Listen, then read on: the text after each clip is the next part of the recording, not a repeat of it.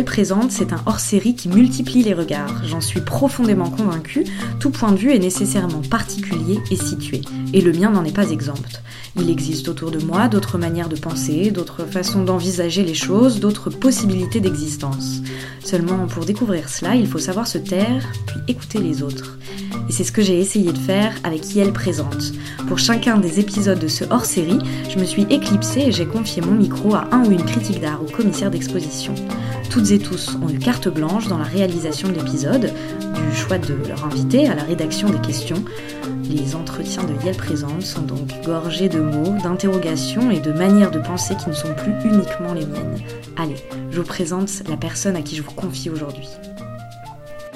Aujourd'hui, l'épisode de Yel présente est pensé par une femme extraordinaire. Elle a bossé comme une malade pour préparer cet épisode et je l'en remercie infiniment.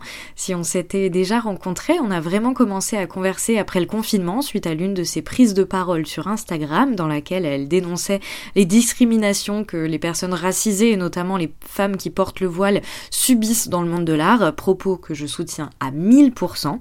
Elle est diplômée d'histoire de l'art et spécialiste du marché de l'art contemporain.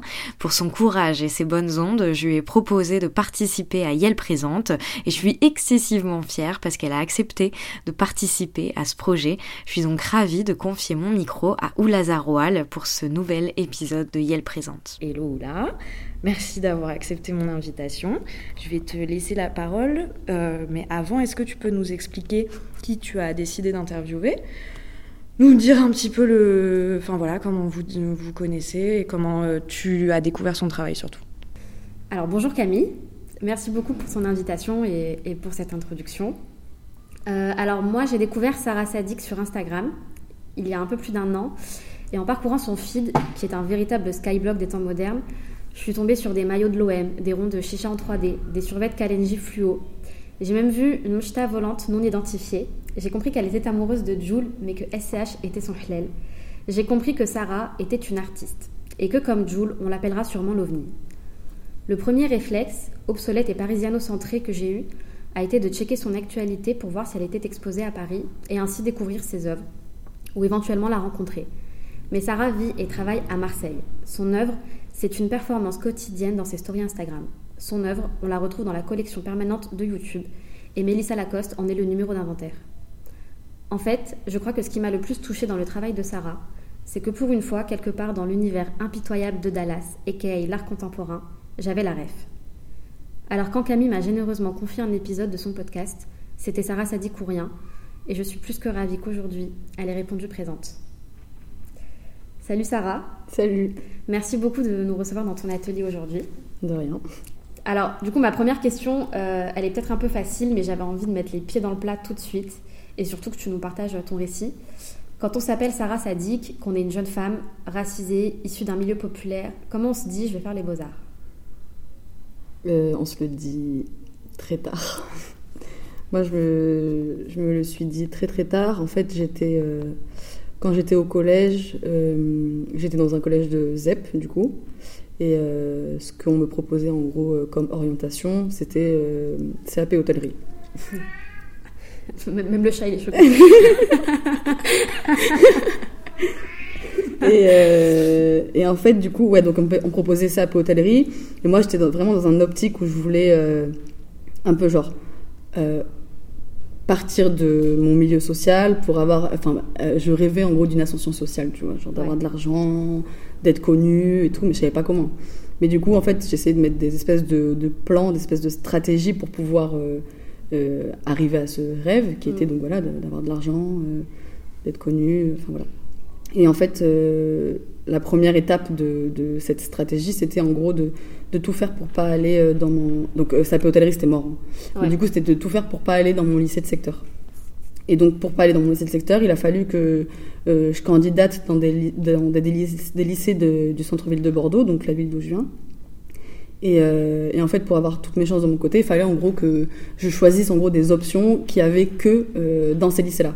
Donc en gros, genre, euh, il faut vraiment que vous m'acceptiez parce que vous, êtes les seuls à proposer cette option. Du coup, comment je fais sinon? Et donc en gros, j'avais choisi genre trois lycées. Il y en avait un que j'avais choisi avec arabe, spé arabe, un autre que j'avais choisi avec spé chinois. Là, tu vois à quel point, genre, c'est vraiment juste de la stratégie. Et un troisième que j'ai choisi avec SP euh, art appliqué. Et, euh, et donc, j'ai eu en fait celui avec euh, art appliqué. Et euh, je me suis dit, bon, ben voilà, je vais faire de l'art appliqué. et, T'aurais pu euh, être prof de chinois. J'aurais pu être prof de chinois, vraiment. le destin, tu vois. Et donc j'ai fait à appliquer, mais j'étais vraiment genre une brêle de ouf. Genre j'étais vraiment trop nulle à chier. Genre je savais pas dessiner, je savais pas, j'avais, je savais rien en fait. Et euh, je, genre je connaissais rien à l'art, je connaissais rien à l'histoire de l'art. Genre je faisais des cours d'histoire de l'art, je connaissais rien, je captais rien, j'étais perdue quoi. Mais bon, j'étais dedans, j'étais dans le truc, donc j'ai fait mes trois ans de, de, bac. Et euh, arrivé à la fin, j'ai eu mon bac et il y avait le truc genre post-bac où il fallait choisir qu'est-ce que tu fais après le bac, tout ça. Et en gros, genre, euh, les, les solutions qui, avaient, qui étaient proposées pour nous, c'était de faire des BTS. Donc BTS design graphique, BTS design d'espace et volume, design de. Euh, je sais plus quoi, mais design, tu vois, c'était vraiment genre, fallait faire une école de design, fallait faire du- des BTS design. Et il y avait genre tout le monde, enfin à peu près tout le monde mettait en dernier choix, genre les beaux-arts. C'est là où j'ai découvert les beaux-arts vraiment. Mm. Parce que c'était le dernier choix de tout le monde. Et donc moi, c'était mon dernier choix aussi. Et, euh, et en fait, j'ai pas été pris dans, dans tous mes vœux post-bac, donc euh, tous les BTS, euh, personne m'a pris. Et j'étais vraiment nulle. hein. Et, et j'ai passé le concours des beaux-arts, qui était genre ma dernière alternative, mais c'était vraiment genre la, la pire merde des beaux-arts. Genre tout le Mm. monde, c'était la honte, tu vois. Tu faisais les beaux-arts, c'était la honte. À l'école euh, où j'étais. hein. Ouais. Et, euh, et j'ai pas été prise à mon concours des beaux-arts de Bordeaux. Et donc euh, j'ai fait un an où j'étais en mode bon, ben genre euh, je fais quoi? Rien, tu vois. j'ai rien à faire. Du coup j'ai fait une année. Je me suis dit en gros l'année prochaine je retente les beaux arts. Du coup genre Zerma j'ai fait un an à préparer mon concours, mais bon c'était pas pendant, j'étais pas en mode pendant un an. Faut vraiment j'ai ce concours. Mais par contre ce que j'ai fait, deuxième stratégie dans ma vie, c'était de tout faire pour qu'ils me prennent en fait. Donc j'ai créé genre un projet euh, pour qu'ils me prennent. Euh, je préparais un discours pour leur plaire, pour qu'ils me prennent, tu vois, genre je mettais toutes les chances de mon côté. euh, j'ai vraiment préparé le truc pour qu'ils me prennent. Mm. Et ça a marché la deuxième année. Et donc voilà comment j'ai fini au Beaux-Arts. Mais tu vois, c'était- c'est vraiment genre du hasard et de la stratégie de ouf. D'accord. Donc tu viens de Bordeaux comme tu viens de, de nous le dire et aujourd'hui tu travailles et tu vis à Marseille. D'ailleurs ton univers artistique est empreint de, de références à la ville, à ses habitants, son équipe de foot ou encore ses rappeurs. Mais euh, enfin du coup tu viens de Bordeaux comme tu viens de, de nous le dire et pourquoi tu as choisi Marseille et pourquoi est-ce que tu as voulu quitter Bordeaux aussi? Alors, moi je viens de Bordeaux, la commune de Bordeaux, c'est-à-dire je viens pas de la ville de Bordeaux, mais de villes à côté, donc de Florac et Bègle. Euh, et donc je viens de. j'ai grandi jusqu'à mes euh, 15 ans euh, dans une cité à Florac. Et après, quand j'étais au lycée, j'étais dans une cité à Bègle. Et en fait, quand je suis entrée dans, dans ce lycée, donc ce lycée d'élite, tout ça, tu vois, j'étais en mode euh, euh, effacement total de mon identité, parce que j'avais honte d'où je venais, genre personne ne savait où je venais, où j'habitais, tu vois. Personne ne savait euh, que j'étais pauvre, enfin voilà. Et euh, du coup, genre, j'ai carrément effacé tout ça, et en fait, j'ai du coup aussi eu un truc où j'étais en mode, genre, euh, il est hors de question que je traîne dans ce quartier. Genre, c'était le matin, je me réveillais, j'allais prendre mon bus, j'allais à mon lycée, je rentrais et tout. Enfin, tu vois, genre, je passais pas du temps, euh, j'avais pas une- la vie de, de, de quartier euh, comme euh, mon petit frère l'a eu, par exemple, tu vois. Mm. Parce que j'avais cette honte, ce truc. Et donc, j'étais dans un repoussement total de, de ça. Après, j'ai fait les beaux-arts, j'ai vécu, genre, dans un quartier populaire, certes, mais quand même dans le centre-ville. Et en fait, j'avais été totalement déconnectée de mes racines, si tu veux. Et en fait, j'ai découvert que ce, que ce qui était vraiment Bordeaux n'avait rien à voir avec où je venais et que c'était juste une ville de, de bourges, blancs, euh, riches, tu vois. L'opposé de moi, en fait. Et donc, j'avais plus une connexion avec cette ville, en fait. J'avais plus, euh, je, j'avais plus aucune connexion, plus aucune attache. Et j'étais venue à Marseille en- pour le concert de SCH en 2016, son premier concert. C'était la première fois que je venais à Marseille, genre j'avais pris le bus et tout pendant 9h30. euh, Le destin. Ouais, vraiment le destin de ouf. Mais genre, je suis arrivée ici, je suis restée genre une nuit, enfin pour le concert, et j'ai tracé après. Mais j'ai senti un dessous trop fort. Et euh, du coup, j'étais là, ouais, ben, l'été d'après, je suis venue à Marseille. L'été encore d'après, je suis encore venue à Marseille. Tu vois, j'avais vraiment une connexion de fou avec cette ville.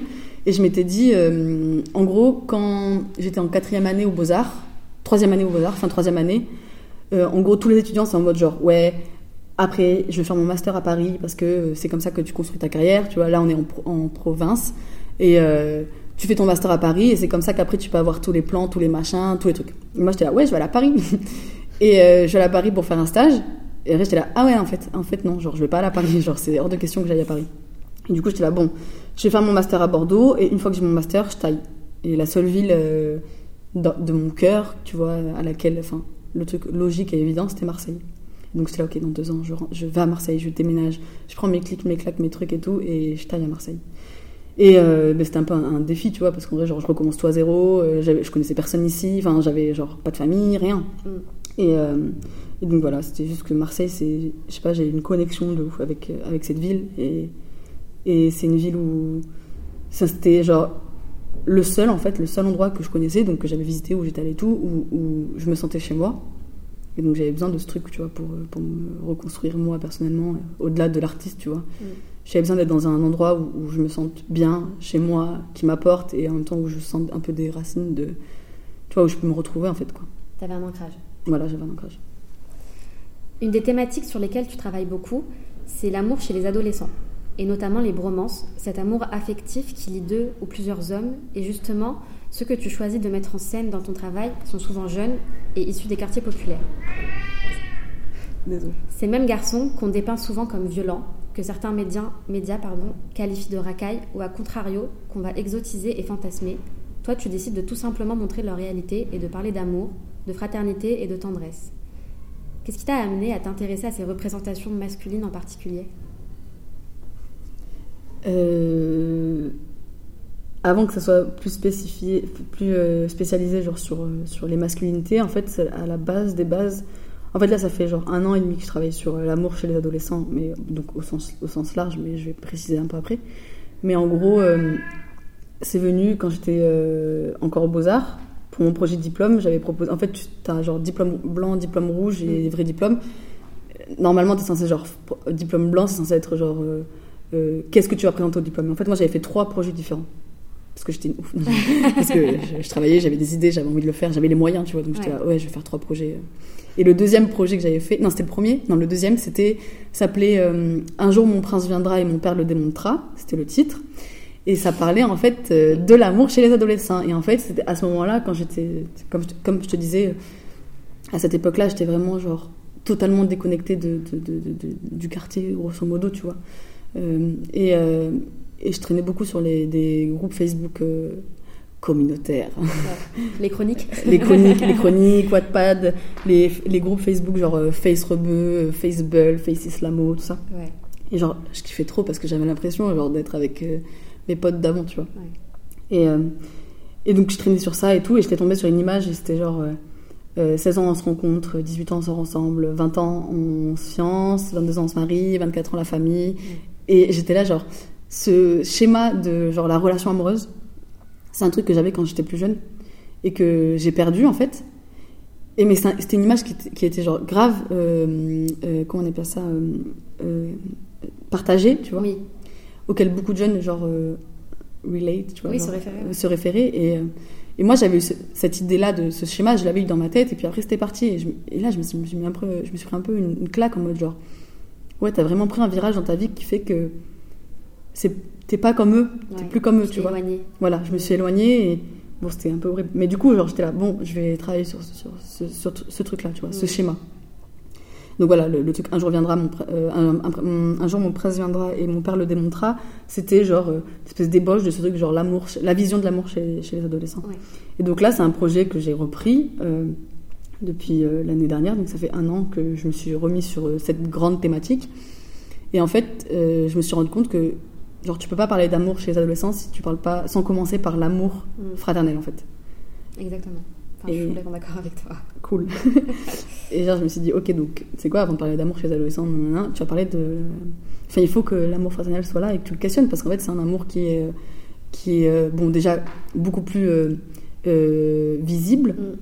mais aussi qui est un amour qui est vraiment, genre, fort et beau, parce qu'il est naturel, en fait et il y a une sincérité dans cet amour qui est, que moi je trouve euh, magnifique, tu vois.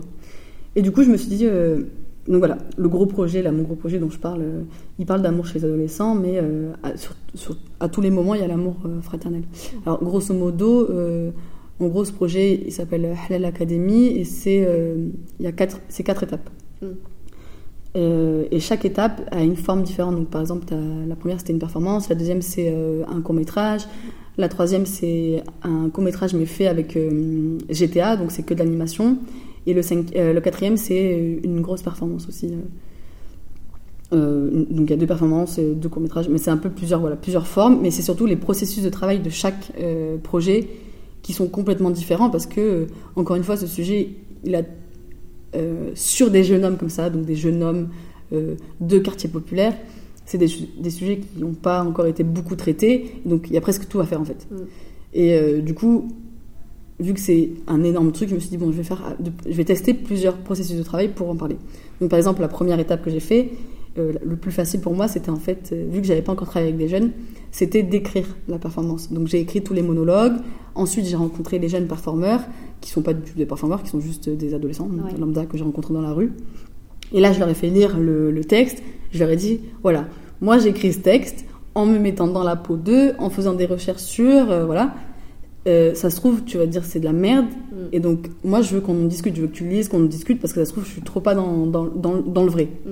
Et en fait, il m'a dit, ben, euh, j'ai rien envie de changer. Genre, c'est vraiment des trucs que je pense, des trucs que je pourrais dire. Et le, ce qui est fou, quand tu parlais de, de la manière dont il s'est représenté avec la violence et tout, ce qui est fou, c'est qu'il m'a dit le seul truc sur une performance de 30 minutes quand même, hein, où euh, où il y a vraiment, on va dans l'intime, dans la vulnérabilité, dans le sensible, vraiment de fou. Le seul truc qu'il m'a dit, là, j'ai un peu peur, enfin, je, je, suis pas trop chaud de le faire. C'est à un moment dans la performance, il devait aller euh, devant le public et dire en fait plusieurs phrases genre de Charo en mode genre euh, Chiquita, euh, ta snap, euh, monte ta tête, envoie ta tête, monte ton corps. Et en fait, la fin de ce petit monologue de, de c'est passe ton 06 ou je te nique ta race. Il m'a dit ça, franchement, j'arrive pas, enfin, genre, je peux pas. J'étais là, genre, oh, trop mignon, tu vois. Et euh, bref, en gros, j'étais dans le vrai. Et donc, bon, déjà, ça m'a rassuré sur le truc, ok, je peux parler de ce sujet. Enfin, tu vois, je, je, je suis un peu sur la bonne voie. Mm. La deuxième étape, pour le coup, c'est euh, c'est le- la, la vidéo que j'ai fait pour Manifesta, là. Et en fait, là, c'était totalement autre chose parce que j'ai travaillé avec des jeunes, mais genre, il n'y a rien qui est scripté, en fait. Mm. C'est que, genre, du raw, c'est que des trucs qu'ils ont fait. Et après, tout passe par euh, est-ce qu'ils veulent se livrer ou pas. Donc il y a eu des moments où on a fait des, des espèces de confessionnals où là je leur posais un peu des questions euh, et eux ils répondaient. Mais c'était genre euh, de la volonté de chacun de se dire est-ce que là j'ai envie de m'ouvrir? Est-ce que, est que je joue un rôle? Est-ce que, enfin. Ils sont cinq, tu vois. Ouais. Et en fait c'était genre ça, ça passe ou ça casse en fait parce que euh, moi il fallait que je fasse un film avec ça. Là, Et- tu parles de ton film de mon film Carnalito Full Option. Voilà. On y reviendra après. Cool. Du coup, je je vais pas trop en parler, mais en gros, du coup, voilà, c'était que du. Rien n'est scripté, que du. euh, comment on dit Du, Du spontané du spontané, voilà. Et c'est en fait, voilà, ça dépendait de. Ça se trouve, la matière que j'allais avoir, elle allait être euh, euh, naze dans le sens où peut-être que ça allait pas être euh, sensible, comme moi je l'imaginais, tu vois. Et en fait. c'est peut-être abusé de dire ça, mais en fait, moi, je le trouve trop beau ce film parce que j'ai réussi à, à, à voir des trucs que j'aurais même pas, euh, même pas pu espérer avoir autant, tu vois ce que je veux te dire Sur ce truc d'amour fraternel, de s'ouvrir, de. Voilà. Et Euh, encore plus parce que c'était pas scripté. euh, Voilà, c'est ouais. ça. Vraiment, c'était genre, vraiment, c'était un, un challenge de ouf. Mais je suis trop heureuse au final à la fin. La troisième étape, c'est euh, donc ce jeu vidéo où c'est avec la voix de ben, Idi Razougli, le- le- l'acteur de Sherazade, notamment, Oui. mais qui a fait plein d'autres choses après, qui est marseillais. Et en fait, ça, je l'ai écrit. en fait, pendant le confinement, j'ai rencontré virtuellement un, un jeune homme, euh, un Suisse de 20 ans, et en fait, il se trouvait dans la position exacte de- du personnage que j'avais créé, qui était un mec qui allait demander la main de sa copine à son père. Et en fait, lui, c'est, il était dans cette situation-là. Et donc, en fait, on a discuté pendant tout le confinement, on a, dis- on a fait que discuter. Il me faisait plein d'audios, il il me racontait comment ils se sont rencontrés, qu'est-ce qui s'est passé, le fait qu'il voulait, euh, avant d'aller demander sa main, il voulait devenir, euh, il disait devenir un homme, tu vois, être sûr de lui, avoir confiance, tu vois, être prêt, en fait, à, à savoir, voilà ce que je peux lui offrir à, ce- à cette, euh, à cette jeune fille. Et en fait, lui, il m'a fait plein d'audios comme ça, il me racontait ça. Et moi, j'ai écrit les monologues euh, avec ces audios, en fait, tu Ouais. vois. Donc, j'ai un peu retravaillé tout. Mais du coup, Inspiré là, de faits réels. inspiré de faits réels carrément tu vois genre là c'est vraiment son histoire euh, j'ai juste un peu réécrit quelques trucs et tout mais en fait c'est ses audios c'est sa façon de raconter c'est ses monologues c'est son histoire du coup tu vois il y a, il y a plusieurs manières de travailler plusieurs manières d'écriture qui font que c'est, ouais, c'est écrit de plusieurs façons, donc c'est raconté de plusieurs façons. Et encore une fois, euh, ces questions-là, il n'y a pas une seule voix, il y en a plusieurs. Et moi, mon but, c'était de- d'essayer de les présenter un peu toutes, tu vois. Et du coup, l'amour euh, fraternel, en fait, c'est- un truc qui est venu euh, hyper naturellement, en fait, dans toutes les discussions que j'ai fait, toutes les rencontres que, j'ai- fait avec ces jeunes, c'est le truc le plus fort qu'il y, a- chez eux. Et en fait, la beauté aussi, pourquoi je trouve ça beau, c'est que c'est des choses, ils s'en rendent même pas compte, en fait. Tu vois, c'est des trucs, comme je disais, c'est tellement naturel que c'est même pas des trucs où ils font attention, tu vois. Genre, ils se disent je t'aime, ils, se font des câlins, et, moi, je trouve ça tellement beau. Et je sais pas, c'est des trucs que je trouve euh, beaux. Je saurais pas l'expliquer, je suis pas théoricienne et tout, mais moi, je sais que c'est des trucs qui, que je trouve beaux, et du coup, bah, c'est ce que j'ai envie de retranscrire avec mon travail. Tu vois, c'est des trucs, c'est la réalité que je montre, c'est pas des trucs que je fantasme. On m'avait dit un jour sur mon travail, est-ce que c'est utopique ou dystopique? C'est rien, c'est la réalité, frère. Il y a pas de. C'est juste la réalité, en fait, que des fois on montre pas. Bien sûr. Donc voilà. Je sais pas si j'ai répondu à ta question. Ah oui, oui, parfaitement. Cool. J'ai rien à ajouter. La vidéo et la performance sont les médiums auxquels tu as principalement recours, mais un troisième pourrait compléter la liste, c'est la musique. Tu composes euh, d'ailleurs toi-même les ambiances sonores de tes vidéos et quotidiennement on retrouve ton amour pour le rap euh, sur ton compte Instagram. En 2016, tu crées et incarnes même le personnage de Mélissa Lacoste, une chanteuse de RB marseillaise, et tu sors même plusieurs clips et tu réalises carrément une tournée européenne. Alors déjà, c'est quoi cette histoire de ouf Mais Lisa Lacoste, ouais, je sais trop. C'est un truc, c'est vraiment une histoire de ouf. Mais Lisa Lacoste, elle, euh, je l'ai créée quand j'étais en de- 2016. Donc j'étais en troisième année, il me semble. Ouais, troisième année, il me semble. Troisième ou quatrième. Et euh, non, quatrième année. Et euh, je l'ai créée parce qu'en gros, euh, je faisais des vidéos, je créais des avatars, mais en fait, dans mes vidéos, jamais, jamais, j'utilisais jamais ma voix parce que je la supportais pas en fait. Mais vraiment, je la trouvais genre insupportable. Mm.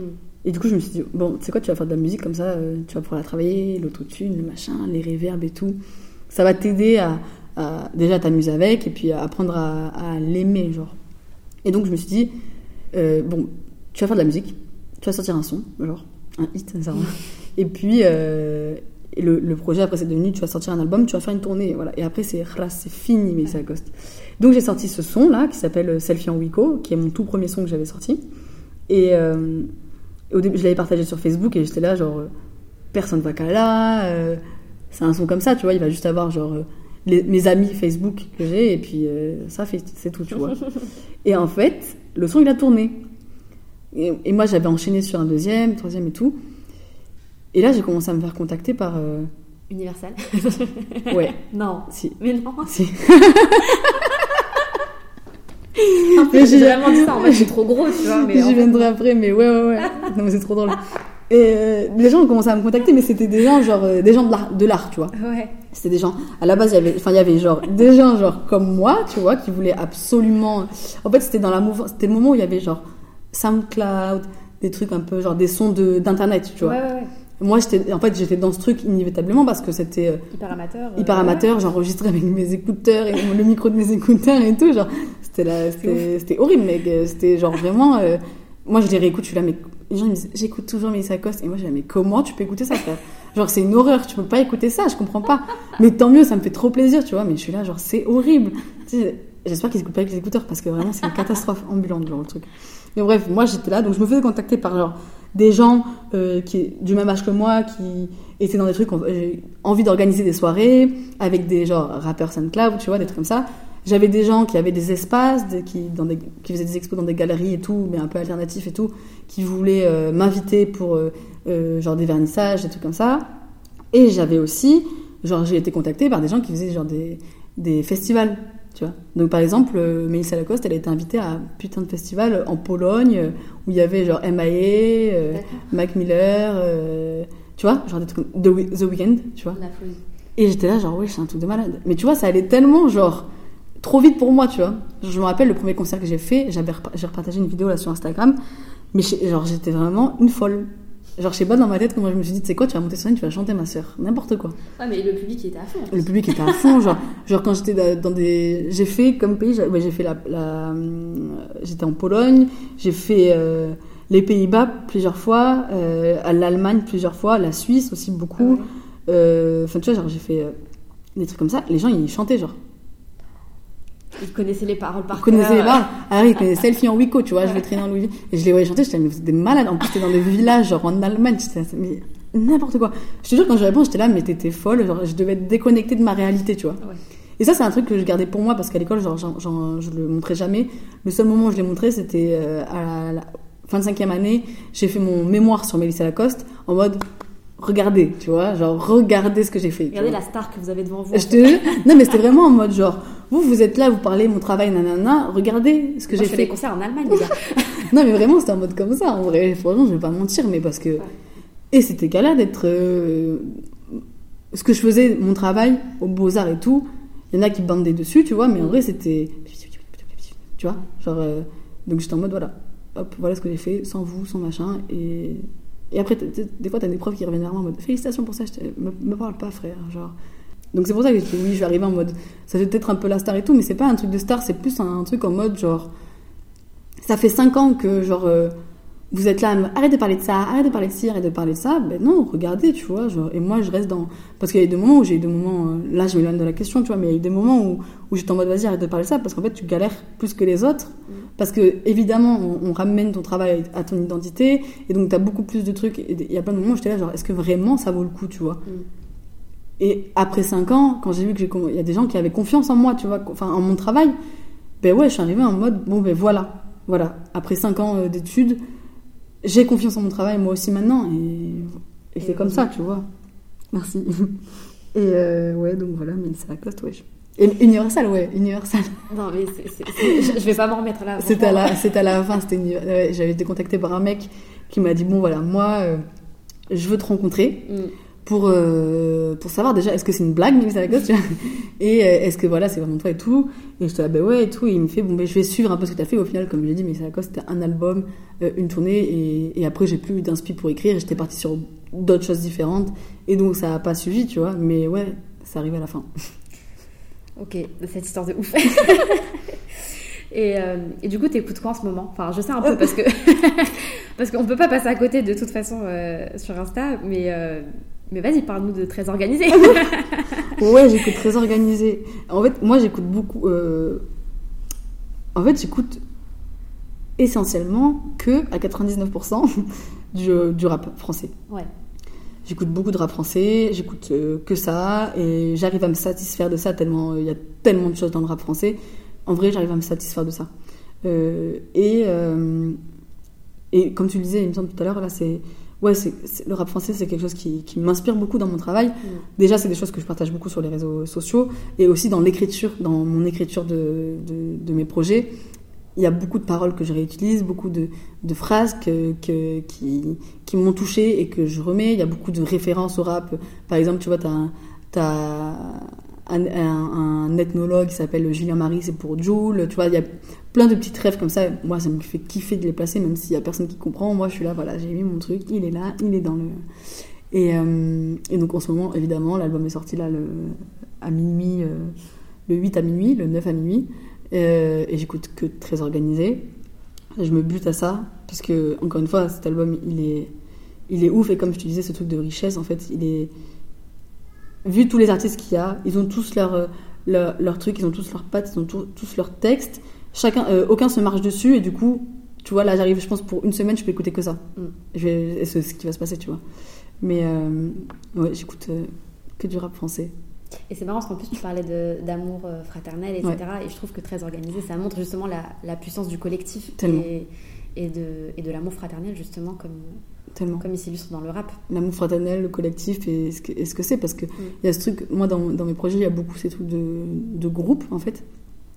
Parce que, encore une fois, euh, parmi tous les clichés qui sont euh, liés à, euh, aux jeunes arabes de Ouais. quartier populaire, Les c'est mêmes ce- qu'au rap hein, d'ailleurs. c'est exactement Ouais, les mêmes. Mm. Et c'est genre le groupe, tu vois. Mm. Mais c'est le groupe vu comme euh, la Horde Zerma, tu vois. Genre, c'est le groupe vu comme. euh, ils, vont, ils vont nous niquer, ils vont nous... Eh ben ouais, frère, bon, si tu nous cherches, ouais, bien sûr, tu vois. Mais c'est vraiment le groupe vu comme. une, une, pas une attaque, mais quelque chose de. Dangereux, mais plus. Oui, Je sais pas, j'arrive pas à expliquer, mais un truc duquel il faut se méfier, tu vois. Et euh, bon, déjà, donc il y a ce problème de, de- de ce truc de, de violence duquel il faut se méfier, machin. Et puis il y a aussi ce truc de, euh, il y a jamais l'individualité qui Mm. est présentée, tu vois. C'est jamais, euh, on va jamais euh, faire de l'individuel. Alors que comme, comme je te dis là dans le très organisé, c'est un groupe, mais chacun a son identité. Ouais. C'est hyper bien fait. Genre vraiment pour ça, Jules il a été mais tellement fort parce que ils ont tous leur, leur truc, tu vois. Et ça, c'est trop beau. D'avoir réussi à, à préserver sur un album entier, avec tous ces invités, Mm. tous ces rappeurs et ces rappeuses, euh, que chacun ait son identité qui soit bien visible, je trouve ça trop magnifique et trop beau, tu vois. Et encore une fois, ça ferme la gueule de- des gens, tu vois. D'ailleurs, euh, tu vas nous concocter une petite euh, playlist Spotify, Ok. j'espère. Ouais, ouais, Je te laisse pas. le choix. et, et vous pourrez la retrouver en description du, du podcast. Donc je vous invite à, l'écouter euh, attentivement. Donc, enfin, je voudrais revenir maintenant sur un, un sujet un peu plus sérieux, si tu le veux bien, sur un épisode qui m'a marqué cette année. Alors, le 25 mai dernier, George Floyd est assassiné par un policier aux États-Unis. La scène est filmée et la vidéo fait le tour du monde. On a assisté quelques jours plus tard à une pluie d'hommages sur les réseaux sociaux. Et puis très vite, dans un pays où l'on n'aborde presque jamais les questions de race, on a vu des institutions, des musées, des centres d'art, des galeries se lever contre le racisme et crier à l'égalité. Ces mêmes structures auxquelles on reproche pourtant une absence de représentation des minorités au sein de leurs équipes, ces mêmes structures qui ne font pas toujours appel aux personnes concernées et ou légitimes lorsqu'elles choisissent de s'emparer de thématiques sociales et culturelles qui parfois les dépassent, ont soudainement pris la parole publiquement pour dénoncer les discriminations raciales aux États-Unis. Et je me souviens avoir vu ta story à, à ce, à ce moment-là. Elle était à ton image engagée sans langue de bois et révoltée, comme je l'étais d'ailleurs, et comme euh, on était beaucoup à l'être, révoltée d'assister à ce spectacle. Quand on est une artiste politisée et engagée comme tu l'es, euh, comment est-ce qu'on arrive à, à composer en fait avec les problématiques institutionnelles inhérentes à la France? Hum, euh, je réfléchis. Parce que, en fait, justement, tu prends beaucoup position Ouais. publiquement en plus. Donc, euh, enfin, je me suis même demandé si, euh, si ça t'avait peut-être formé des portes ou pas. Euh, Alors, euh, je crois pas que ça m'ait fermé des portes. Enfin, je veux dire, moi, je suis pas consciente de ça. Je Ouais. pense qu'il y a des gens que ça dérange et qui parlent. euh, mais bon, moi, on n'est pas venu me dire Ouais, tu fais quoi là? Je sais pas quoi, tu vois. hmm, Au contraire, au contraire. oui. évidemment, au contraire, on est venu me dire euh, merci, de dire des trucs, de machin et tout. Il y a même des, des, des personnes qui travaillent dans des institutions que j'ai insultées qui sont venues me parler, tu vois, euh, en me disant ça. Je pense pas que ça m'ait fermé des portes. Et, et puis même, en fait, tu vois, genre, comme je disais, si des personnes, si ça dérange des personnes, et j'espère que ça dérange des personnes, Ouais. euh, ces personnes-là ne sont pas venues me le dire directement. Mais si euh, voilà, ça les dérange et qu'ils sont en mode genre, oh, non, mais elle veut quoi, elle et tout, mais ça veut dire que mon taf n'a rien à faire chez eux et que mon taf n'a rien à faire à leur côté. Et donc, tant mieux pour moi, en fait, tu vois. C'est un, Euh, tri, euh, un tri naturel. Un tri naturel, vraiment. Genre vraiment. Et. Ouais, donc non, je pense pas que ça m'a ça m'ait fermé des portes. En fait, il y a ce truc d'institution qui, qui revient beaucoup parce que, évidemment, mon travail est, est institutionnalisé parce que voilà. euh, j'ai fait des expositions dans des galeries, dans des musées, je suis dans des collections euh, publiques. Je suis dans... Donc, de fait, mon travail est insti- institu- institutionnalisé. Euh, après, moi, c'est le chemin que j'ai décidé de prendre pour plusieurs raisons. Euh, la première étant que moi, mon objectif, c'est que avec tout le travail que je fais, alors c'est pas que ça soit reconnu parce qu'on n'a pas besoin de la reconnaissance, euh, mais c'est plus que ça a sa place bien sûr. et donc ils vont la faire la place. Tu vois, c'est pas, on n'a pas besoin qu'ils nous disent oui c'est vrai, euh, vous êtes légitime. Non, on l'est de fait. Donc maintenant tu vas décaler tes trucs et tu vas nous faire de la place pour qu'on puisse venir. Ou sinon on va faire notre place nous-mêmes. Exactement. tu vois et euh, donc voilà moi c'est important euh, d'être à ce niveau là dans le, dans le monde de l'art dans ce milieu institu- institutionnel parce que malheureusement c'est là où euh, il y a l'argent Mm. c'est là où il y a les espaces c'est là où les choses peuvent malheureusement hein, c'est là où les choses peuvent être créées j'allais dire dans de bonnes conditions non parce que bon mais avec euh, voilà tu peux avoir des moyens pour le faire Mm. Euh, mais c'est pas pour autant que je vais me, me censurer, euh, euh, pas dire ce que je pense sur les réseaux, parce que en, en vrai, j'en ai rien à foutre, parce que les personnes qui, en fait, tout ce que je dis sur les réseaux, je le dis dans mon travail. Et donc je peux pas euh, faire mon travail et après faire la, la miskina sur les réseaux en mode euh, non mais faites pas trop ça, c'est pas très bien, ou genre euh, ne rien dire, tu vois. Genre euh, ce, que je dis sur les réseaux, c'est en accord avec ce que je dis dans mon travail.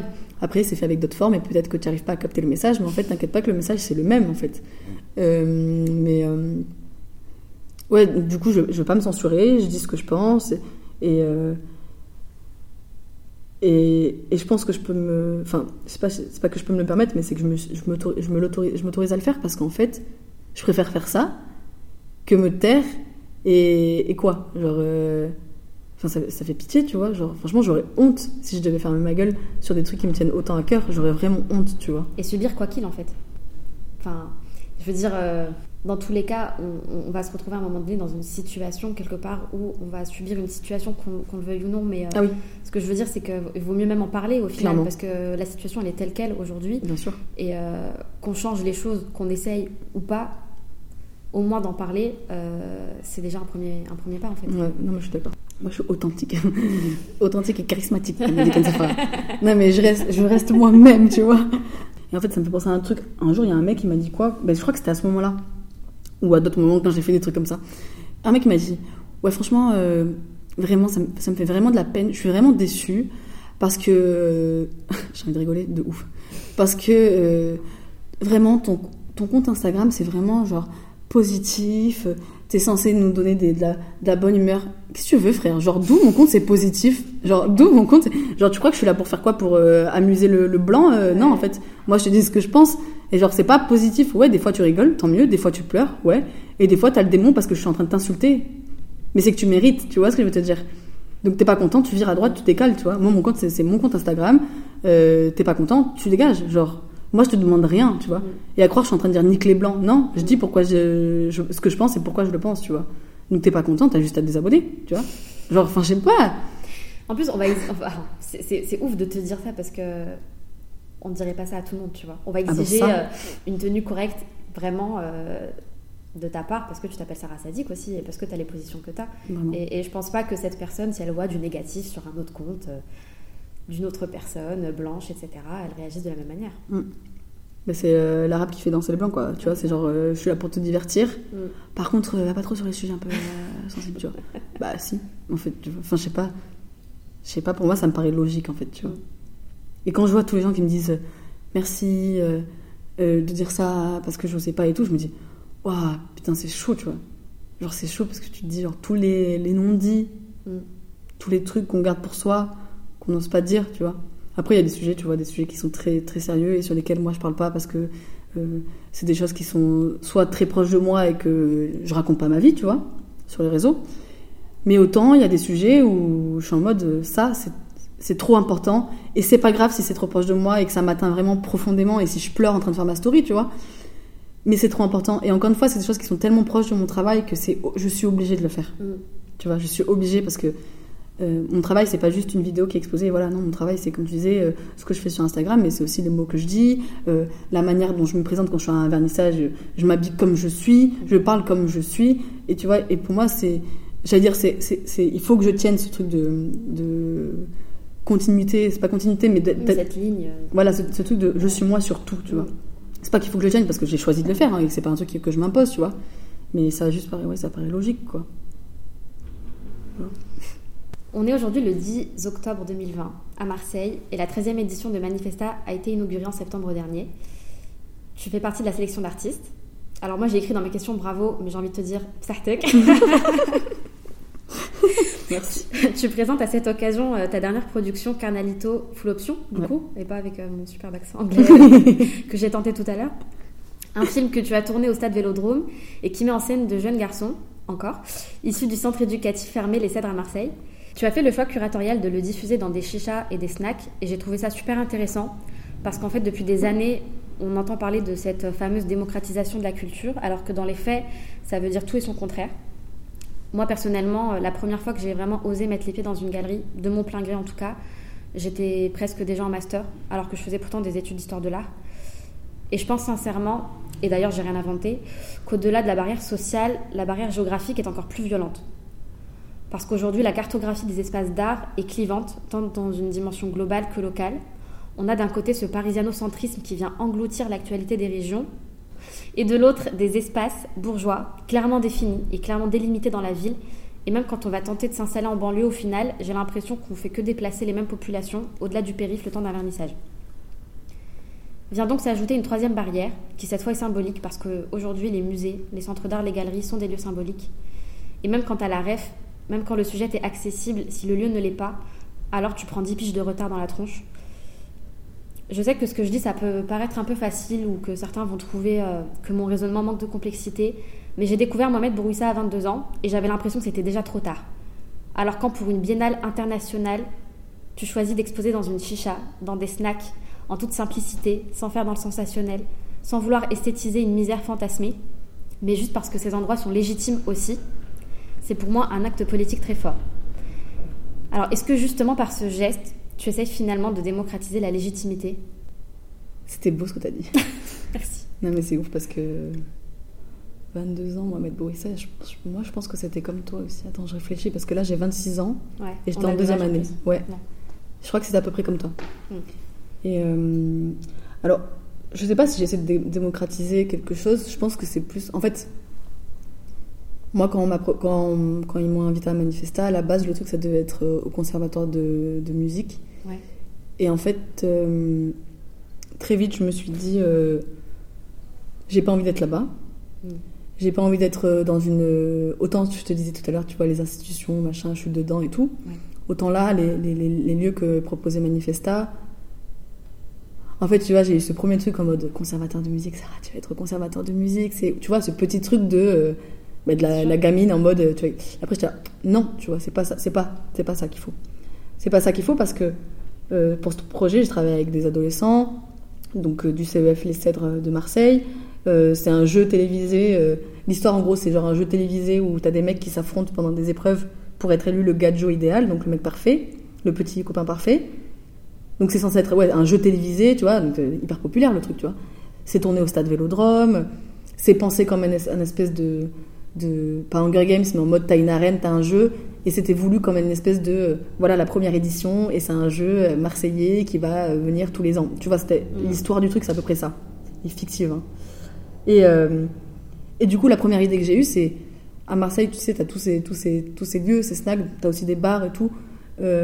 Moi, je bois pas d'alcool, du coup, j'ai pas choisi les bars, mais tu vois, ces lieux où ils diffusent en fait les matchs de l'Olympique de Marseille. Moi, je trouve, je trouve ça trop ouf, tu vois. Mm. Alors, ça, à Bordeaux, t'as pas ça, t'as pas euh, le FCGB, euh, les matchs rediffusés, tu vois, dans- euh, ça existe pas, tu vois. Ouais. Et du coup, je trouve ça trop beau. Il y en a plein, tu vois, dans, dans toute la ville. Et, la- et donc, je m'étais dit, c'est là où je veux. En fait, vu que il y a ce truc de euh, des matchs, t'as des lieux qui sont faits, enfin, qui ont, où ils veulent diffuser ces matchs, ben, ce truc de jeu que j'ai créé, ce serait logique, tu vois, qu'il y ait aussi des diffusions dans ces lieux-là. Donc, c'est comme ça que c'est venu. Et il y avait aussi ce truc de qui je veux, enfin, euh, je vais pas réussir à faire la phrase en français, mais en gros, c'est non, c'est trop pas français, je vais pas dire qui je veux qu'ils viennent, ça se dit pas. Mais qui est-ce que j'aimerais comme personne qui voit ce travail? Tu vois Et je me suis dit, en fait, moi, le but, c'est pas qu'il y ait euh, que les visiteurs de Manifesta qui savent qu'il y a Manifesta, il y en a un qui viennent, tu vois, genre, Mm. ouais, c'est bien, tu vois. Bien sûr. Mais il faut plus, en fait, Mm. tu vois? Genre, je peux pas arriver en mode, euh, voilà, regardez, c'est pour vous, euh, regardez ce qu'on a fait avec ces jeunes, c'est rien que pour vous, tu vois. Non.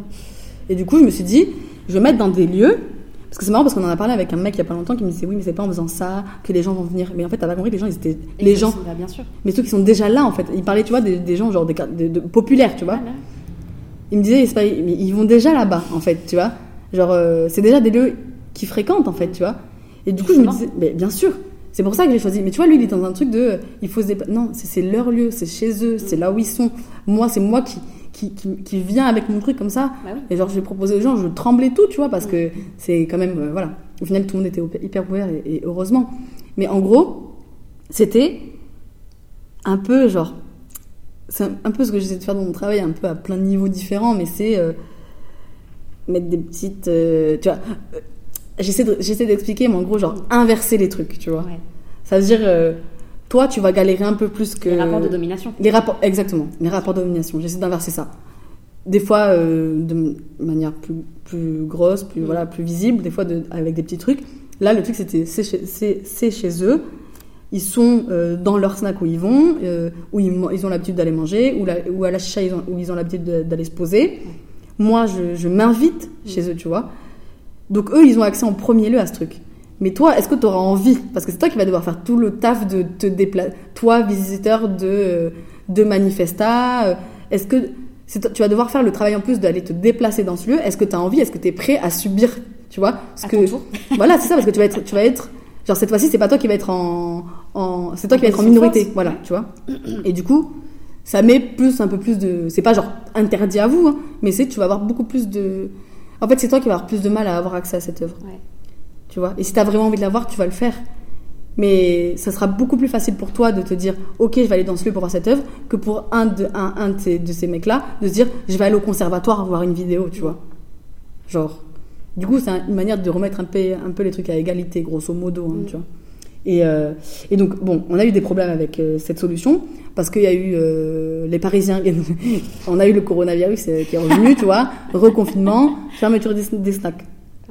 Donc là, c'était genre, ce projet, j'ai eu des galères à tous les niveaux. Ouais, genre, ouais, on a dû décaler de l'ouverture du 11 septembre au 9 octobre.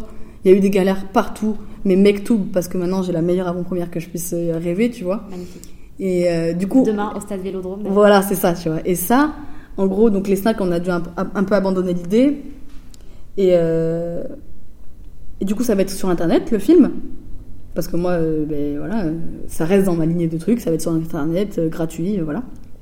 Et en fait, je voulais faire une avant-première au stade Vélodrome pour faire là où ça a été tourné. Tu vois, une, la boucle est bouclée. Et évidemment, c'est mon film, donc j'invite qui je veux. Et donc, euh, t'inquiète pas que j'ai bien invité qui je voulais, c'est-à-dire mon entourage, c'est-à-dire des Noirs et des Arabes, ou des Blancs, pauvres, tu vois. Genre, euh, c'est ça mes invités. Et c'est eux qui vont être au deuxième et troisième rang, parce que bon, le premier c'est les journalistes et la team, évidemment. Mais tu vois, genre, ça va être euh, montré au stade Vélodrome, bon, pas dans le stade, pas sur les grands écrans, parce que c'est pas, le, c'est pas mon père, le Vélodrome, tu vois, genre, je peux pas faire tout ce que je veux non plus. Mais on a une salle, j'espère que c'est celle qu'on a demandé, mais en gros, on a une salle genre magnifique, tu vois, avec vraiment genre la vue sur le stade en fait. Mm. T'as vu sur le stade avec une baie vitrée, t'es, t'es dans le stade presque. Et euh, et il y a beaucoup de jeunes dans, dans ceux que j'ai invités, il y a beaucoup de jeunes, tu vois. Par exemple, il y a les jeunes avec qui Mohamed Bourbissa a travaillé pour son œuvre pour Manifesta, Mm. des jeunes euh, avec qui j'aimerais travailler plus tard, tu vois. Que j'avais vraiment, à, à qui j'avais envie de. J'ai pas envie de dire offrir ça, parce que bon, je sais pas, euh, tu vois. Mais leur permettre, tu vois, genre, vous pouvez venir, tu viens comme t'es, tu t'installes devant tous les autres, tu vois, et t'as ça, et c'est pour toi. Comme quand j'ai euh, voulu euh, euh, faire le tournage au stade Vélodrome avec les jeunes du CEF Les Cèdres, où je leur ai dit voilà, maintenant le stade il est à vous, Bah oui. le stade il est vide, vous êtes là, c'est pour vous, tu vois. Et en plus, c'est les protagonistes de ton film. C'est le encore ouais, plus voilà. logique au final. Mais que- cl- encore heureux, t'imagines Ouais, oui. Mais tu- mes invités, ils sont 20. Mais je te jure, tu vois la liste, c'est trop drôle, tu vois, parce que moi, je me dis, j'ai une petite fierté à me dire, genre jamais ça aurait été eux si ça aurait été euh, pour un autre truc, ou si c'était pas, ou si c'est pas moi qui aurais pu faire, ou si j'aurais pas pu faire ma liste, tu vois. Bien sûr. Et en fait, tu regardes la liste et donc t'as tous les, toutes les personnes, on est 100, tu vois. Et genre presque les seuls euh, noms un peu à connotation, à, tu vois, c'est que des, c'est que mes invités, tu vois. Ouais. Mais il y a que ça. Et je suis trop fière, en fait. Je suis trop contente parce que je me dis, voilà. Tu vois, genre. euh, Mais je sais pas, je trouve ça beau. ouais. Je sais pas comment expliquer. Je suis trop émue, je sais pas pourquoi. Mais genre. euh, je sais pas, je trouve ça trop. euh, Genre, autant, tu vois, enfin, dans mon travail, j'essaie de, de rendre la fierté euh, aux nôtres, tu vois. Mm. De leur rendre la fierté qu'on leur a pris. Et, et donc dans mon travail, et ça passe aussi par, euh, par ce truc-là, quand tu me disais tout à l'heure, oui, par rapport aux institutions, comment tu fais, mais j'essaie de, j'essaie de trouver des petits trucs qui font que, aussi dans la manière dont le travail il est présenté, ou dans la manière dont, tu vois, dont je fais ça, aussi, ça, ça existe aussi comme ça. Et moi, en fait, je trouve ça trop beau de me dire que mais des, des- des- ces jeunes-là, ils vont être devant euh, des grands curateurs, tu vois. Mm. voilà. Tu veux dire que des curateurs vont être devant ces grands jeunes Vraiment, ça va être trop beau. J'ai Ouais. hâte, putain. Bah, encore bravo. Merci. Alors, du coup, on va passer à la dernière question traditionnelle de Camille. Ah. Euh, donc, est-ce que tu réussis à vivre de ton travail? Ouais, c'est moi qui la pose. est-ce que tu réussis à vivre de ton travail et à gagner suffisamment d'argent avec? Et sinon, comment tu fais pour vivre? Euh, c'est quoi suffisamment? Suffisamment, euh, selon, euh, selon ta définition, justement. Alors, l'argent. bon. Alors, je pense que oui, parce que dans, dans le sens où j'ai pas, j'ai pas d'autre travail à côté. D'accord. Je, c'est, mon travail, mon travail unique en fait. Mm. C'est la, la seule chose que je fais. C'est-à-dire que tous les revenus que, que, que je touche, c'est grâce à mon art dans le sens où euh, euh, c'est des conférences, euh, des, des droits de démonstration, des, des ventes, évidemment, des ventes, de- des ventes d'œuvres. Et d'ailleurs, à tous ceux qui m'ont dit la vidéo ça se vend pas, nanana, si ça se vend, voilà. Moi, je vends mes vidéos, d'accord? Et. Euh... non, parce que tu sais, au bout d'un c'est tout cela, genre, ouais, la vidéo, la vidéo ça se- la mienne, elle se vend en tout cas. tu vois? Voilà, cher. Cher, ça se vend. Et, euh, et euh, donc, tous mes revenus, c'est grâce à mon art, entre gros guillemets, hein, parce qu'il y a aussi des visites d'atelier, des trucs comme ça, mais c'est relié à mon art, quoi. Et. Mais je sais pas, faut, faut pas oublier, genre, euh, moi, j'ai pas, euh, j'ai grandi dans la Hesse, mon frère, du coup, euh, j'ai pas besoin de 1000 et de 100, tu vois. Genre là, j'arrive à vivre, j'arrive à avoir, à payer euh, mon appartement, mon studio de 17 mètres carrés, j'arrive à payer l'atelier où on est là. C'est quand même ouf parce que, genre, ça faisait, depuis que j'étais au Beaux-Arts, je me disais, moi, je savais pas que, tu vois, j'allais pouvoir vivre de ça parce qu'on me disait que non, tu vois. Mm. Et de toute façon, au Beaux-Arts, genre, euh, limite, on ne parle pas du marché de l'art. euh, limite, c'est pas possible. Genre, c'est pas possible de vivre de ton truc, tu vois. Genre, c'est tellement des questions qui ne sont même pas traitées, en fait. Ouais. Et euh, du coup, j'étais là, genre, j'ai tellement hâte. Parce que moi, genre, vraiment, c'est genre. Enfin, je suis de, de famille pauvre. après, je me- à, à 17 ans, je me suis retrouvée seule, tu vois, genre vraiment seule, sans aide, sans rien. Euh, la- le seul argent que j'avais, c'était le Crous échelon 7, 550 euros, même l'été, heureusement, tu vois. Et, euh, et en fait, quand j'ai fini mes études, je me suis dit, oh, genre, wesh, j'ai plus le Crous. Mais j'avais vraiment, genre, pas, pas- c'était mon seul revenu, c'était le Crous. Et j'étais là, une galère de. Vraiment, juste pour dire, j'ai tellement connu la galère que là, ça se trouve, je vous dis, euh, je vis de mon art, vous vous imaginez des trucs, mais en fait, non, c'est juste que, tu vois, genre, moi, je sors pas, je fais rien, en fait.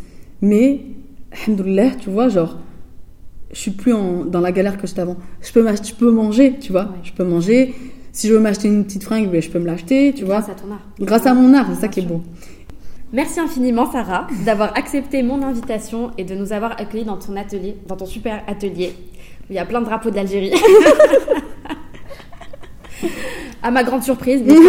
Euh, je tiens également bien sûr à remercier Camille pour la confiance qu'elle m'a accordée en me confiant son micro. Merci mille fois vraiment euh, pour ton aide, pour tes précieux conseils tout au long de sa préparation. Et euh, enfin, un grand merci à toutes celles et tous ceux qui ont pris le temps d'écouter cet épisode. J'espère vraiment qu'il vous a plu. Moi, j'ai pris ma meilleure voix de podcasteuse pour vous. Euh, j'ai demandé à Camille de rajouter un peu d'autotune, mais elle voulait pas. Fais pas la maline, pas la maline. Elle va rien comprendre au montage. En attendant de découvrir les prochains, les prochains épisodes de Présente et de Yel Présente, n'oubliez pas d'aller suivre Sarah sur son compte Instagram et surtout d'écouter sa super playlist. Merci. À bientôt, à Merci. bientôt Sarah, merci. Sarah Sadik officielle. J'ai été euh, bouleversée par cet épisode. Vous allez croire que je pleure tout le temps et ce serait pas totalement faux. Mais euh, vraiment, les paroles de Oula et Sarah dégageaient une telle force et une telle liberté que cela m'a terriblement touchée. Donc euh, je vous remercie mille fois Oula et Sarah d'avoir accepté mon invitation. Merci Oula de m'avoir fait confiance encore une fois. Sachez que elle a bossé comme une malade sur cet épisode. Elle a accepté qu'on parte à Marseille pour rencontrer Sarah et qu'on enregistre directement depuis son atelier. D'ailleurs, merci également à Nadia Fatnassi d'avoir organisé ce voyage qui était dans le cadre de Manifesta 13. Le parcours de Sarah donne tellement de force, je sais pas vous, mais elle m'a donné faim. Quant à nous, chers auditorices, vous commencez à connaître la chanson. On se retrouve demain pour le dernier épisode de Yel Présente. N'hésitez pas à, nous, suivre le podcast sur Instagram parce que j'y glisse plein d'infos et à lui mettre 5 étoiles sur euh, votre plateforme d'écoute préférée. C'est pas grand chose, mais croyez-moi, ça apporte beaucoup au podcast. Avant de vous laisser, je tiens comme d'habitude à remercier David Walters d'avoir accepté de me prêter sa musique pour le générique. Je vous dis à demain, mais d'ici là, prenez soin de vous et je vous embrasse.